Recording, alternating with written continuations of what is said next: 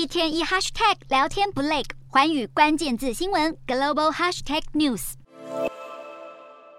神情凝重的俄罗斯总统普丁，当地时间二十五日和十七位俄军士兵母亲围坐着一张大桌子，聆听他们对于孩子被派往乌克兰作战，甚至战死沙场的痛苦。不过，对于母亲们的种种倾诉，普丁却给出这样的回应：有些母亲借由与普丁会面的机会，抱怨前线士兵没有充足物资，需要更多武器，或者是遭到官员冷漠以待。然而，他们前线战士的种种疑虑完全没有获得解答。更夸张的是，会议展开后不久，突然从严肃的哀悼场合变成感恩大会，几位母亲开始依序大赞普丁的领导，祝福战士一切顺利，并讲述自己儿子为国家置业英勇战斗牺牲的事迹。随后，普丁还宣称前线兵员充足，不必再动员招兵作战，并且敦促母亲们不要相信电视或网络上有关战争的假消息。还有分析人士发现，这些母亲之中有几位是亲克里姆林宫运动的成员，代表这次与会人士大部分是精心挑选过的。俄罗斯官媒特地拍下普丁对士兵母亲感同身受这一